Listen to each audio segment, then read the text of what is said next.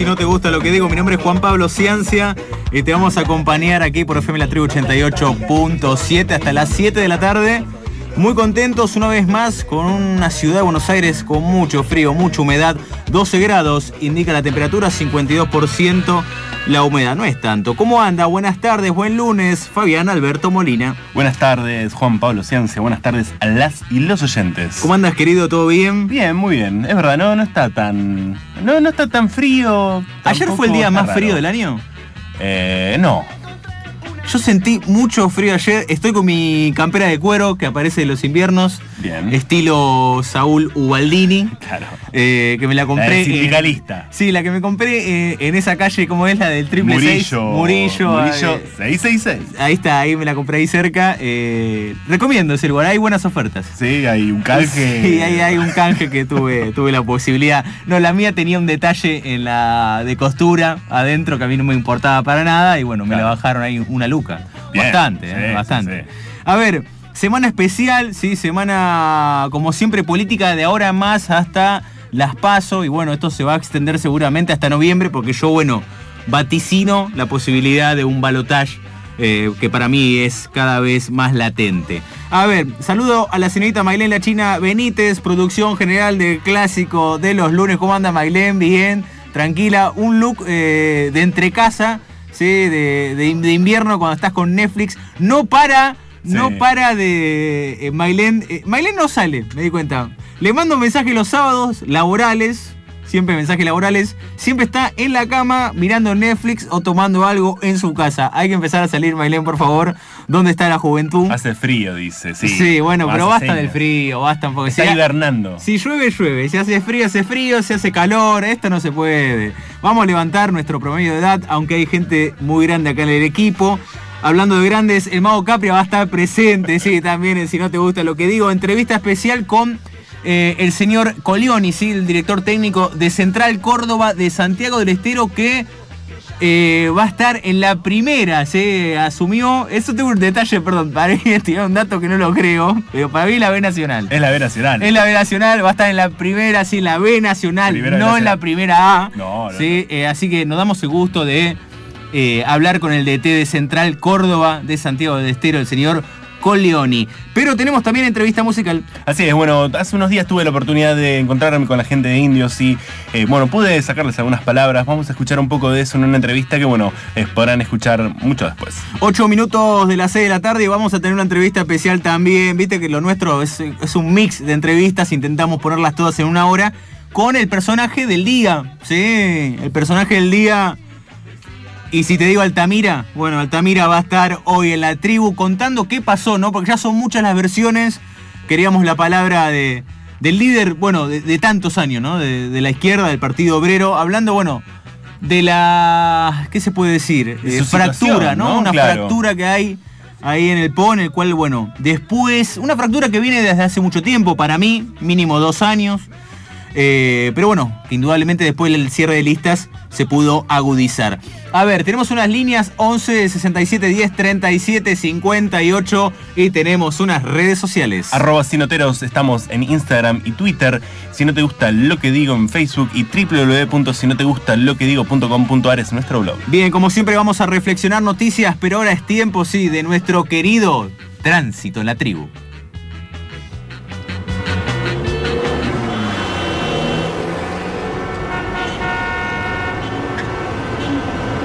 Marlene China Benítez, buenas tardes. Hola, ¿qué tal? Buenas tardes. Les cuento que en General Paz, altura Alberdi, sentido del Riachuelo, hubo un choque entre cuatro vehículos, cuatro heridos. El, carril rápido reducido. Hay que tener precaución en la zona. Por otro lado, les cuento que en General Paz, dirección eh, a Riachuelo, accidente también en altura Alberdi. Por otro lado, lo que son trenes y subtes, todo en sus servicios habituales. Un abrazo, China. Adiós. Time goes by So slowly, time goes by. So slowly, time goes by. So slowly,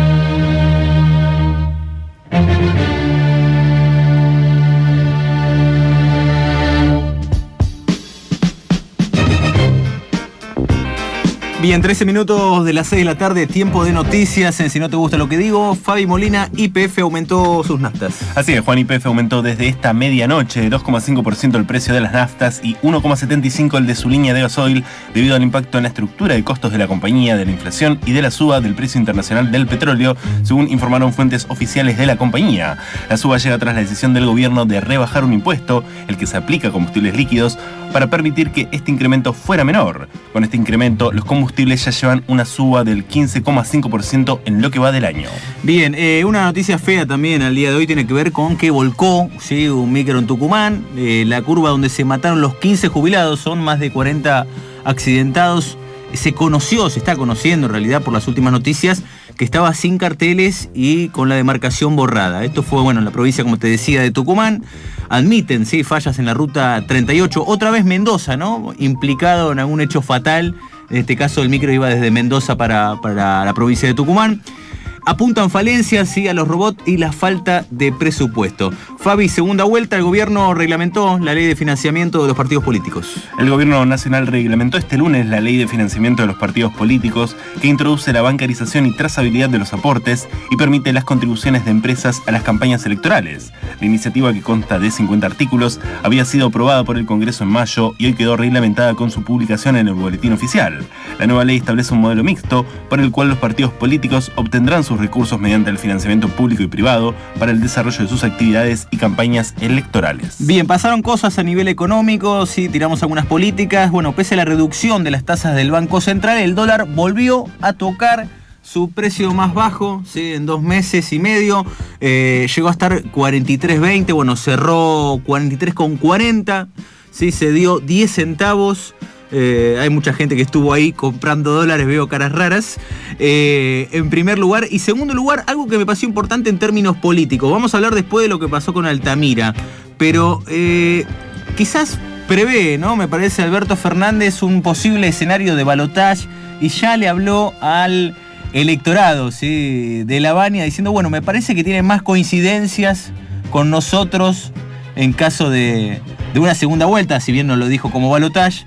Eh, y apelando, ¿no? Si se quiere, a lo que es la polarización, es decir, entre el anti-kirchnerismo y el anti-macrismo, ¿no? ¿Qué es lo que va a primar en el nivel de indecisos al momento, que ronda entre los 12 y 15 puntos? En instantes, Altamira, acá, si no te gusta lo que digo, 18-16. ¿Te das cuenta, Benjamín? El tipo puede cambiar de todo. De cara, de casa, de familia, de novia, de religión, de Dios. Pero hay una cosa que no puede cambiar, Benjamín. No puede cambiar de pasión.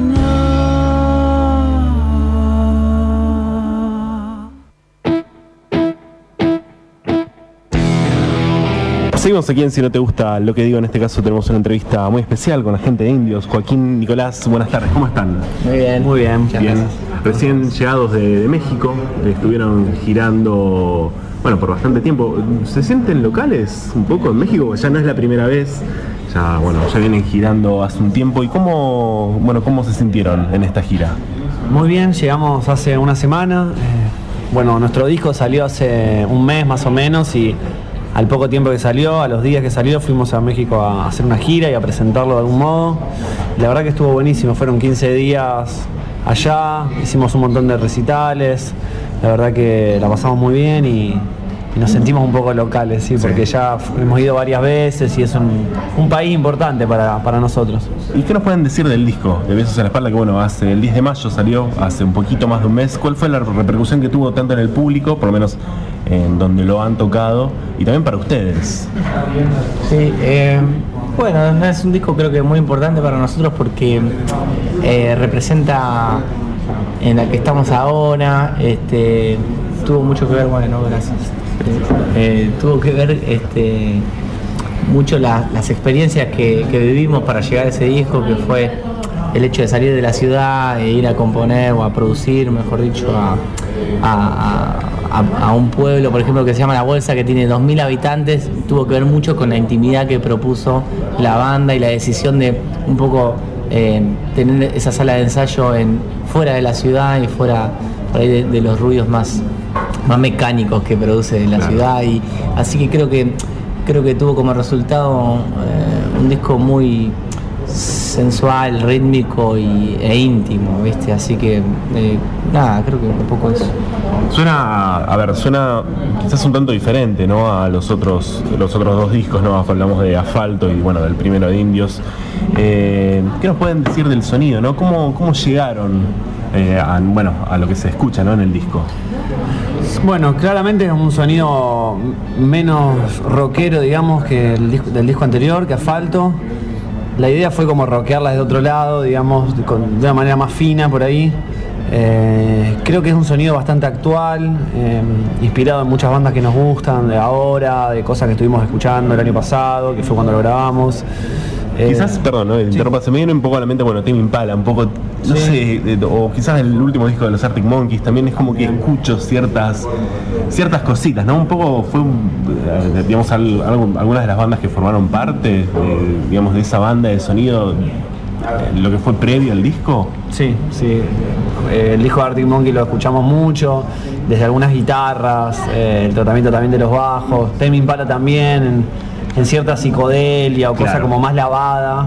Eh, así que son, son buenos ejemplos esos y, y sí, un poco la idea, creo que veníamos de un disco como Asfalto que era un poco más clásico en el sonido, como más atemporal y en este buscamos como algo un poquito más moderno, me parece que fue un gran paso en ese sentido. Creo que la banda creció un montón en cuanto a la, a la calidad del audio y a la originalidad. Y en cuanto a los planes futuros, bueno, ahora sé que se vienen algunas fechas, eh, más que nada en el interior. Eh, tocaron en Mar del Plata, si no me equivoco, este fin de semana pasado. Bueno, ahora hay unas fechas en, en Córdoba, Santa Fe. Eh, bueno, algo pude, pude chusmear ¿no? de lo que estaban grabando. Eh, pero ¿qué, ¿qué planes tienen para lo que se viene? Sí, una gira mm, La bueno, fecha más próxima es en el Teatro Vorterix. Claro, el 5 de julio lo que va a 5 ser la julio, presentación. Va a ser la presentación oficial. del disco en Buenos Aires. Y después a la otra semana vamos a Córdoba y después sí hay una gira bastante larga, por suerte. Vamos a estar por un montón de lugares de Argentina y también vamos a ir a Chile. Claro. Y, Paraguay. Y sí, muchas ciudades de Argentina. Bien, y en cuanto al show del 5 de julio, eh, ¿qué, qué tienen planeado? Bueno, por supuesto, ¿no? Me imagino repasar todo el disco. ¿Y va a cambiar con respecto, no recuerdo bien el nombre del, del show conceptual que estaban haciendo al principio? No, El fin del principio. El fin del principio. Sabía que iba a olvidar cambiar las palabras. Eh, pero bueno, me imagino que va a ser un show diferente. Eh, ¿Tienen algo, algo preparado que quizás puedan contar? ¿Alguna sorpresa? Sí, bueno, más que nada, al ser la presentación del disco, vamos a tocar todas las canciones del, del disco nuevo, también vamos a tocar muchas canciones de los discos anteriores y bueno, hacer también foco en que no sea solo un- una cuestión sonora, sino también flashearla desde el audio, hacer un audio 360 que estamos pensando, Ah, bien. para que también el sonido pueda escucharse desde atrás, o sea, estamos planeando toda una inmersivo. situación. Sí, como más así, más, más circular, no sé. ¿Y piensan llevar este mismo show del 5 de julio a los demás lugares o no? ¿Va, Sí, va a cambiar? no, va a ser similar porque empieza la gira presentación, entonces va a haber una lista de temas y un- una situación armada. Por suerte también el resto de los lugares a los que vamos, por lo que estuvimos viendo, están muy bien técnicamente y son lugares grandes. Así que la idea es llevar lo que hagamos en el Vortex, trasladarlo al, al resto de las ciudades, no es posible. Bien, ¿y algún invitado? Sí, pero sorpresa. Sorpresa. no, está perfecto. Sorpresa, pero sí, van a venir seguramente algunos amigos y amigas a, a cantar y a pasarla bien con nosotros. Y si tuvieran que resumir el disco en una palabra, ¿cuál se les ocurre? En cuanto a lo que sintieron, en cuanto a lo que Y sea, capaz que en dos palabras que sería sensualidad rítmica. sensualidad rítmica. ¿Por qué? Porque mm, eh, creo que to- todas las decisiones que tomamos eh, tuvieron que ver con esas emociones, con, con querer de, de nuestra parte, por ejemplo, darle mucho, mucho espacio a la percusión, que creo que es el, disco que no había, no habíamos tenido tanto, eh, tanto contacto con la percusión como, como hasta ahora en este disco. Y, y la parte sensual siento que la teníamos, pero que Sí. esta vez la exploramos más que nunca. Eh, entonces como se generan esos dos mundos en, un montón de decisiones por de repente hay down, eh, down tempos, digamos, eh, tempos más, más, más lentos, pero no menos atractivos, ¿viste? Como son como realmente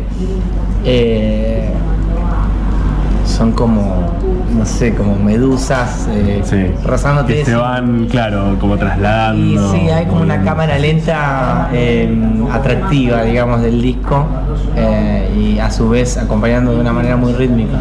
Bien, ¿concuerdan ambos o si tuvieras que también elegir o elegir dos palabras o una para describir? No, eso, sensualidad rítmica. Esos fueron dos conceptos que, que- que hablamos mucho durante la grabación y me parece que el disco va un poco por ahí. ¿Se habló antes de una de una de una temática o no? Surgió- No, fue surgiendo, fue surgiendo, pero en un momento nos, nos encontramos con que el disco iba por ahí, iba por ese lado de- de- de- del ritmo, de lo bailable, pero también mid tempo por momentos, y por este lado del fino y, y sensual, digamos, y tratamos de explotar eso al máximo. Bueno, Joaquín Nicolás, muchísimas gracias por estos eh, minutos. Eh, les deseamos lo mejor. Bueno, gracias. Muchas gracias. No, por favor. Bueno, seguimos con más si no te gusta lo que digo.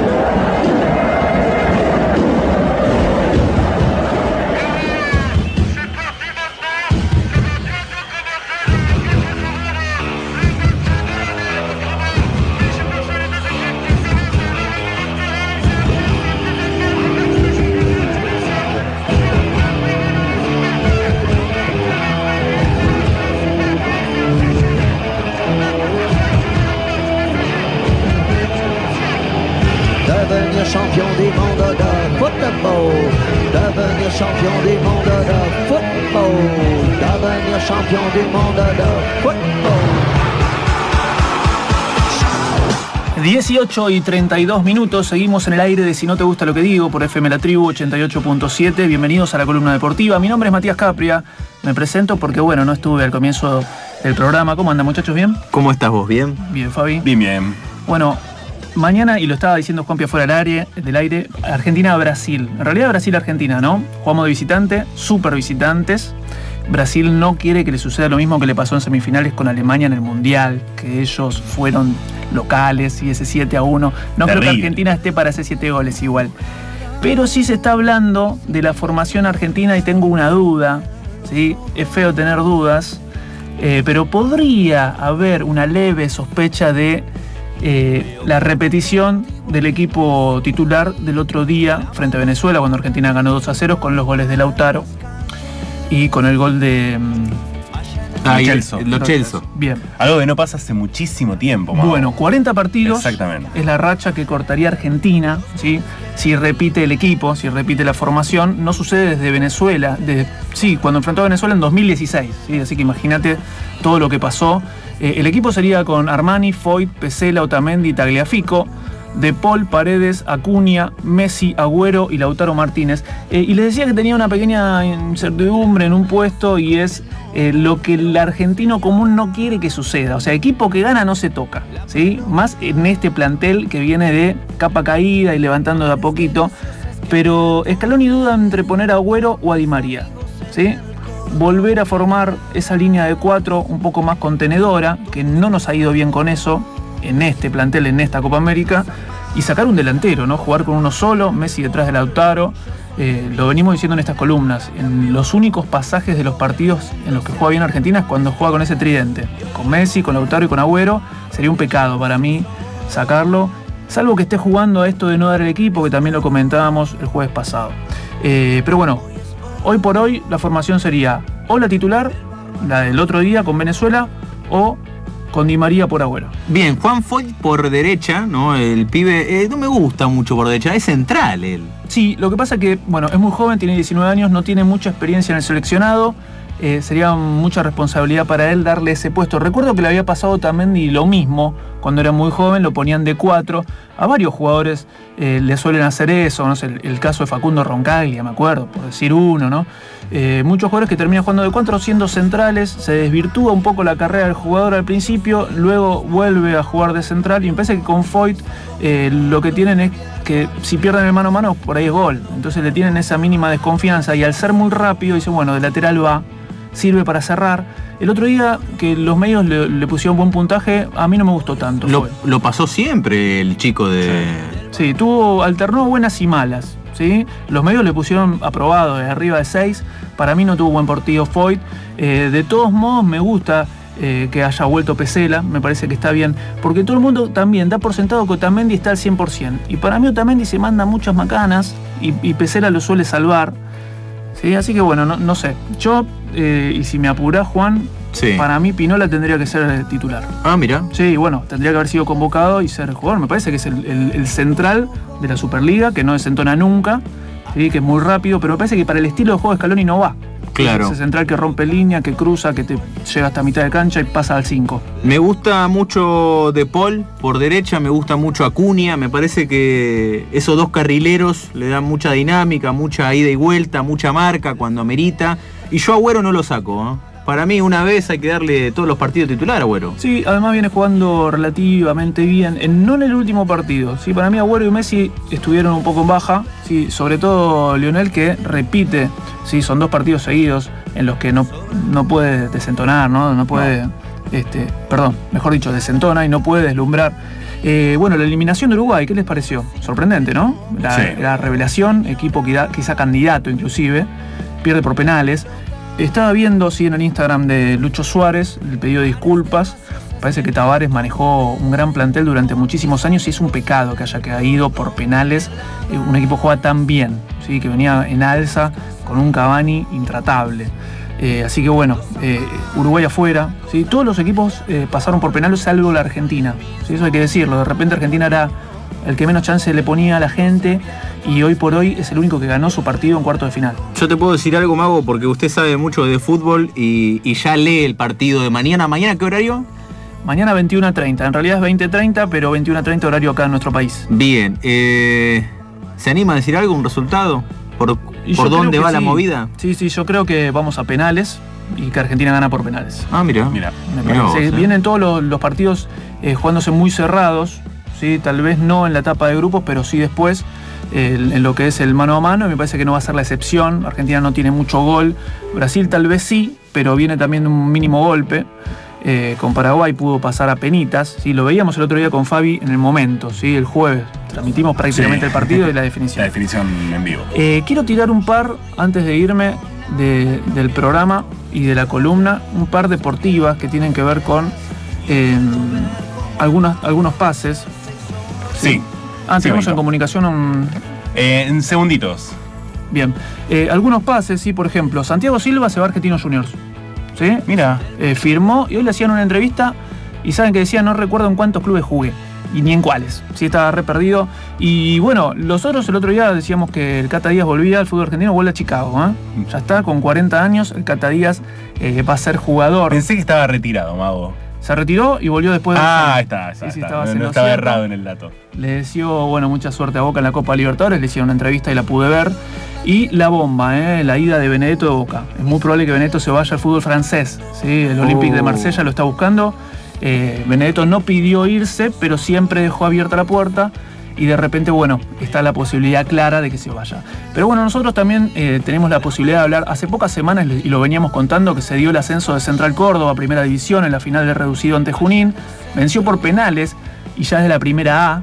Y nosotros tenemos en, en línea a Gustavo Coleoni, el técnico de Central Córdoba, Santiago del Estero, el Zapito. Gustavo, muy buenas tardes, ¿cómo estás?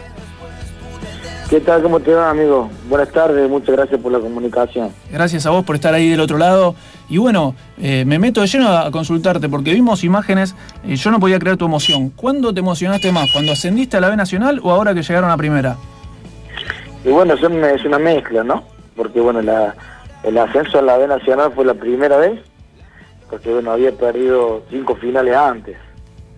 Y en la sexta final que jugué logré, logré ascender a la Nacional y ahora bueno, ascender a la Superliga también, o sea, son, son emociones distintas, pero todas, todas muy lindas, muy valiosas, muy inolvidables para mí, ¿no? ¿Qué tuvo este Central Córdoba que no hayan tenido los demás equipos? ¿Por qué se quedaron con el reducido? Yo creo que este el hecho de haber jugado bajo presión durante todo el año, este, primero por el descenso, porque en algún momento del torneo estábamos últimos en el promedio del descenso, y después pelear por un reducido que estaba bastante lejos al principio y, y se logró.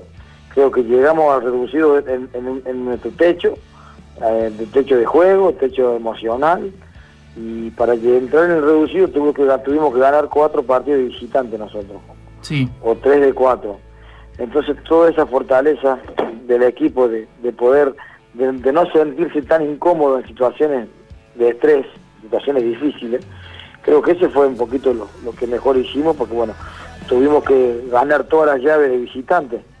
Claro. Primero con Platense, que a mi entender era el caballo y el comisario, era el equipo que más que más apostaban, porque realmente había hecho un torneo bárbaro, no había perdido nunca, había hacía, no había, había perdido tres partidos en todo el año, y bueno, y empatamos de local, entonces peor, y creo que ganamos de Vicente muy, muy merecidamente, ganamos, y después Almagro, que hacía 10 partidos que no perdía, y ganamos de local y de visitante, creo que eso, ¿no? El hecho de, de habernos hecho fuerte con anterioridad al reducido en cuestiones, en situaciones límite, lo, lo hizo que el reducido este, se- lo sintiéramos en una situación este, como ya otras veces lo había pasado. ¿y cuánto tuvo que ver en este equipo la famosa intensidad? Así que hoy por hoy nombran todos los técnicos. Sí, Yo creo que creo que nosotros éramos los abanderados de, de- de esa cualidad, ¿no? De- Bien. Del fútbol. No éramos el equipo que mejor funcionamiento tenía dentro de la cancha. El mejor funcionamiento puede haber sido Platense incluso, o el mismo Almagro. Pero nosotros sí teníamos teníamos una manera de, de, encarar los juegos este, pensando mucho en nuestra intensidad, en nuestra, en nuestra agresividad para presionar el contragolpe, ¿no? Terminar terminar la jugada de la mejor manera pero sí creo que el equipo tenía una estructura fuerte defensivamente y en, el- y- en la mitad de la cancha, por eso una fortaleza anímica y una predisposición a, a- a presionar y salir rápido, ¿no? En Gustavo te tocó descender también, sin embargo mantuviste la calma, armaste nuevamente el equipo. ¿Cuánto tuvo que ver la confianza de la gente y, bueno, especialmente la dirigencia, ¿no? De Central Córdoba. Yo creo que sí, yo creo que bueno, nosotros nos toca descender de una manera este, atípica, más allá de que somos los responsables del descenso, hicimos casi 60 puntos, que es la mejor campaña de, fue la mejor campaña de central en, de Nacional, sino que bueno, no nos alcanzó por esta, por estas cosas del promedio. Así que bueno, apoyándose en eso y en el trabajo y un poquito en la personalidad de cada uno, en la buena gente que somos, el cuerpo técnico, lo dieron la chance de armar nuestro equipo. Bueno, armamos el equipo desde el primero hasta el último jugador y pudimos ascender a la B Nacional y después con cuatro o cinco refuerzos eh, eh, armamos un equipo para, para, para ascender a Superliga con muchos jugadores de, de aquel equipo de Federal A, ¿no? A ver, todos los jugadores cuando le hicieron las entrevistas ahora que ascendieron, lo que resaltan de vos es tu manera especial que tenés para llegarles. ¿Vos lo ves eso o crees que es tu mayor virtud? Yo creo que sí, yo creo que dentro de todas las, las cosas que uno trata de, mejorar y de trabajar, que es primero de la parte de la tarea, que es lo que yo le llamo la parte de, la metodología del trabajo, de, lo que quiero dentro de un campo en el trabajo, en la semana, que está lo social, que son la dinámica de grupo, la, llegada, la, la forma de, de encarar a un jugador, cuando uno le invita a ya, cuando uno le invita a acompañarlo en el proceso, como me está pasando ahora, ya ahí empieza a marcar un sello Sí. y después bueno es un camino que desandamos juntos que bueno que prácticamente estoy dividido en la tarea y en lo social le doy la misma importancia a la parte psicológica o a tomar un café aparte con un jugador o a, o a irme con, con un jugador a cenar con un cuaderno y hablar de, de fútbol de la vida y esas cuestiones que uno siento que eso es muy importante igual que un- un- una práctica de, de táctica no y creo que eso, por lo menos a mí, en, qué sé yo, más de 500 partidos dirigidos me, me hace sentir más seguro con que el jugador me va a entregar más cosas, ¿no? ¿Cómo encaras la, la Superliga, ¿no? el ingreso a la primera división? ¿Qué tenés pensado como objetivo del semestre? Y por supuesto te pregunto si, si vas a tener, este, si se te van los jugadores, ¿no? Estaba el caso de César Taborda hace unas semanas que no sabía si iba a seguir en el club o no. Bueno, nosotros sí, hemos, hemos tenido una charla con cada uno y no ha sido fácil este, la, posibilidad de, con total honestidad y con el corazón en la mano de parte mía, que ya me conocen, este, decir a los que creía yo que debían continuar y a los que no. Bueno, y hoy ya estamos desandando un camino nuevo, tratando de armar un nuevo grupo, que, que a poquito están llegando los muchachos que estamos eligiendo. Este, en la institución hay un hay un, un- un- un- una ansiedad, y un, como te digo, están todos muy revol- revolucionados.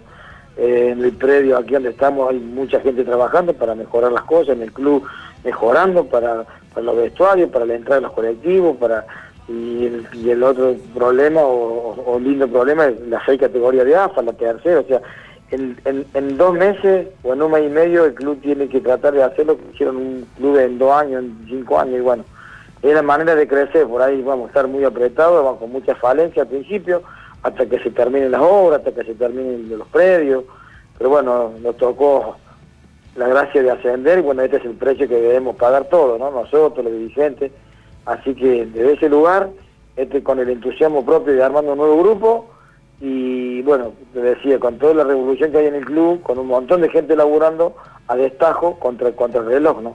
Te hago la última pregunta, Gustavo. Te aprovecho, ¿no? Tengo un técnico de primera división al aire. No puedo dejar de consultarte cómo ves a la selección argentina para mañana, enfrentando a Brasil por la Copa América. Bueno, creo que de a poco eh, los jugadores que han venido han, ido, han ido generándose su propia confianza. Los resultados a favor a veces suman.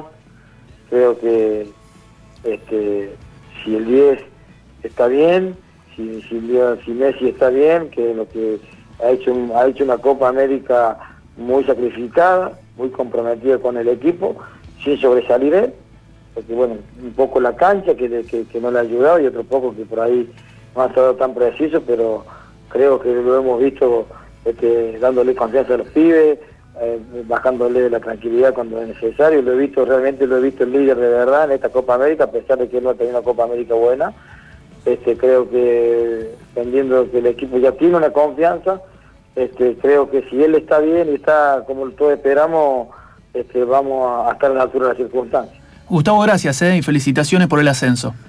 Bueno, gracias por llamado, chicos. Que anden bien. Chao, chao. Un abrazo. Bueno, hablaba con nosotros Gustavo Coleoni, eh, técnico de Central Córdoba, de Santiago del Estero, el Zapito Coleone, con nosotros en Si No Te Gusta Lo Que Digo. Nosotros seguimos con más programas.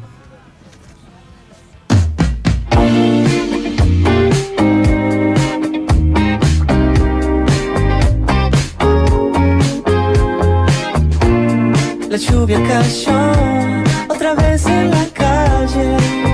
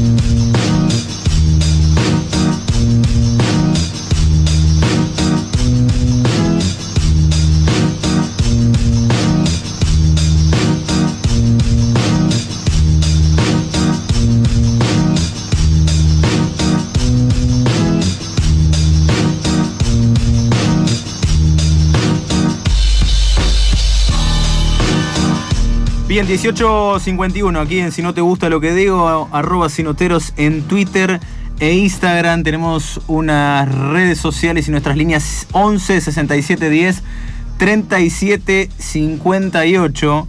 Realmente, bueno, contento de estar acá, pero quiero decir algunas cositas. A ver, primero, justicia por Diego Cagliero, comunicado especial que me acaba de llegar. Bueno, recuerdan que Diego Cagliero eh, fue eh, asesinado ¿sí? por la policía bonaerense en el partido de 3 de febrero. Bueno, saben que es un gran amigo mío. Lo digo en presente porque todavía tenemos mucho por, por disputar. Dos policías fueron detenidos ¿sí? por la muerte de, bueno, de un joven durante una persecución en Martín Coronado. Son dos oficiales del Comando de Patrullas de 3 de febrero de la bonaerense que participaron entonces del crimen de Diego Cagliero. Rodrigo César Ezequiel Canstat es uno de ellos, 25 años, 10 disparos, ¿sí? le hizo a la camioneta donde iba Diego y siete amigos más. Una camioneta de la empresa AISA que manejaba Ángel, actualmente preso. ¿sí? Actualmente preso Ángel por este episodio. Indudablemente los, las cosas van a ir cambiando. Pedimos la libertad de Ángel Gramajo urgente, ¿eh? urgente. En segundo lugar, eh, el suboficial, subinspector, perdón, Sergio Darío Montenegro, ¿sí? también eh, quedó preso, ¿sí? fue acusado de herir a Mauro Tedesco, ¿sí? uno de los chicos que iba también en la camioneta. Es información de último momento, justicia por Diego Cagliero. Dos policías están, bueno, se encuentran detenidos, ¿sí? antes fueron separados de la fuerza, ahora detenidos. Esperamos eh, que se haga justicia, ¿sí? que pueda tener su, su resolución formal ¿sí? detrás de un juzgado. ¿sí? Esto se está llevando a cargo eh, en la localidad, en el partido de San Martín. Eh, y el 16 de julio va a haber la movilización ¿sí? A los tribunales, al Palacio de San Martín, pidiendo libertad a Ángel y justicia por Diego Cagliero. Bueno, tras esta noticia, estimo yo, déjame decirlo, movilizado ¿sí? por un montón de personas que estaban cantando la causa de Diego junto a los padres de Diego Cagliero. Eh, indudablemente la fiscal parece que activó, ¿no? Después de una siestita, se puso las pilas porque sabía que se venía el 16 de julio y se va a venir igual una movilización enorme al tribunal de San Martín. Seguimos en Si no te gusta lo que digo, ¿sí? a 5 minutos de las 7 de la tarde. Es momento de parar un poquito y enseguida volvemos. Queremos flan. Queremos flan, papá. Flan. Pero vos decís, tratá de decir, no, bueno, no, pero pero, disculpame, para- Flan. Pero no que- Flan. Pero- Flan. pero. Queremos flan. Pero flan. Boom, boom. Flan. La chota, papá. Flan, flan.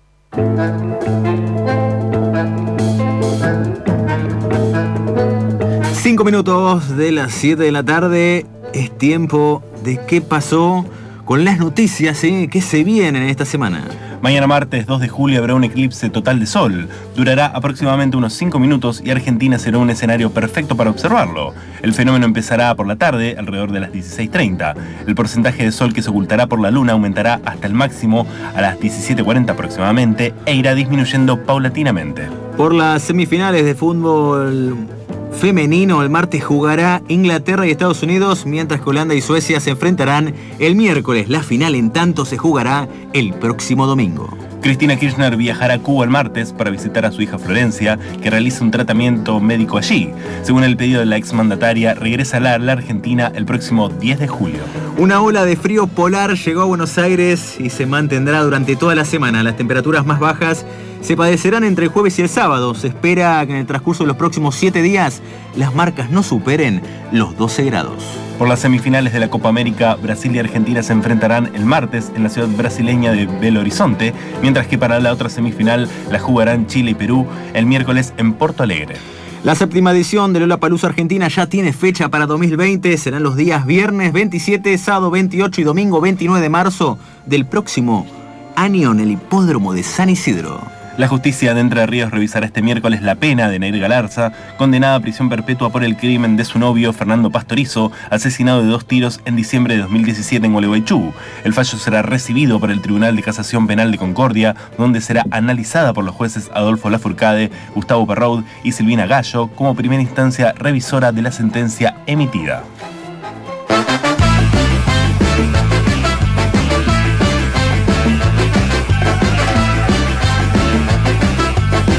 Bien, nos estamos yendo. Eh, noticia que pasaba en la semana, bueno, lo de Cristina me parece importante, ¿no? Pidió la licencia y además también en un periodo de campaña, ¿no? Se va a ausentar entre 8 y 10 días, lo cual indudablemente va a caer todo en manos de Fernández y de Alberto, que estuvo ayer en América, bueno, muchas repercusiones con diferentes cuestiones que tienen que ver con lo judicial, pero ¿cuál va a ser la campaña, ¿no? La estrategia electoral del kirchnerismo, sí, casi un mes y unos días de las PASO.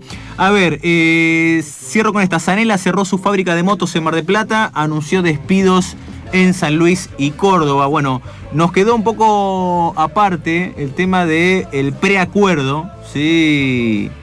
de comercio, ¿no? Que va a haber entre la Unión Europea y el Mercosur. Bueno, vale aclarar que es un preacuerdo, ¿sí? De los principales líderes. Un respaldo, Mauricio Macri, que suele tener en el mundo, pero no eh, en lo cabotaje, ¿no? En lo nacional.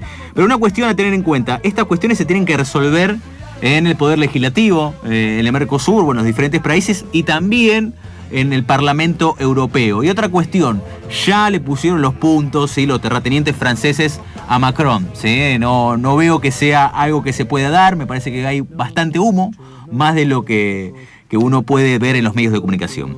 A ver, nos estamos yendo. Eh, gracias Maylén China Benítez, la productora general del Clásico Los Lunes. Sole, gracias Operación Técnica como siempre. Gracias por estar una hora con nosotros. Mago Capria, un abrazo muy grande a la distancia. Fabián Alberto Molina, un abrazo. Bueno, buenas tardes para todos. De Juan, déjame tirar un pequeño chivo. El viernes voy a estar tocando, sí, con mi banda Hecha la Trampa. Ah, voy a aprovecho el, el minuto, ¿no? Los segundos de aire que quedan. Esto va, esto va a ser el día viernes en primer piso bar. Ahí a metros del Congreso, Avenida de Rivadavia, no recuerdo bien, ahí por el Congreso, sí, el, cerquita. ¿A qué hora? acá. a partir de las 23 horas. Bien, llego. Sí, a la noche. Eh, eh, bueno, Echa la Trampa, Efecto Pigmalión, Pastan Punk y Onaz son las bandas que van a estar tocando. Así que bueno, invito a todas, todos y todes a que, bueno, a quien quiera ir, por supuesto, está más que invitado, no tiene más que mandar un mensajito y por supuesto entrada gratis. Eh, ¿De cuándo sabías esta fecha? Porque siempre yo me entero tarde de, de- de las fechas nuestras. Eh, no, desde hace algunas semanas. Ah, bueno, chabón, ¿a quién invita? no, pero no? avisé, avisé, avisé y Mailén puede afirmarlo. Bueno, nos estamos yendo. Mi nombre es Juan Pablo Ciencia. Nos reencontraremos el próximo lunes, ¿sí? como todos los lunes de 18 a 19, aquí por FM La Tribu 88.7. Abrazo. rodeado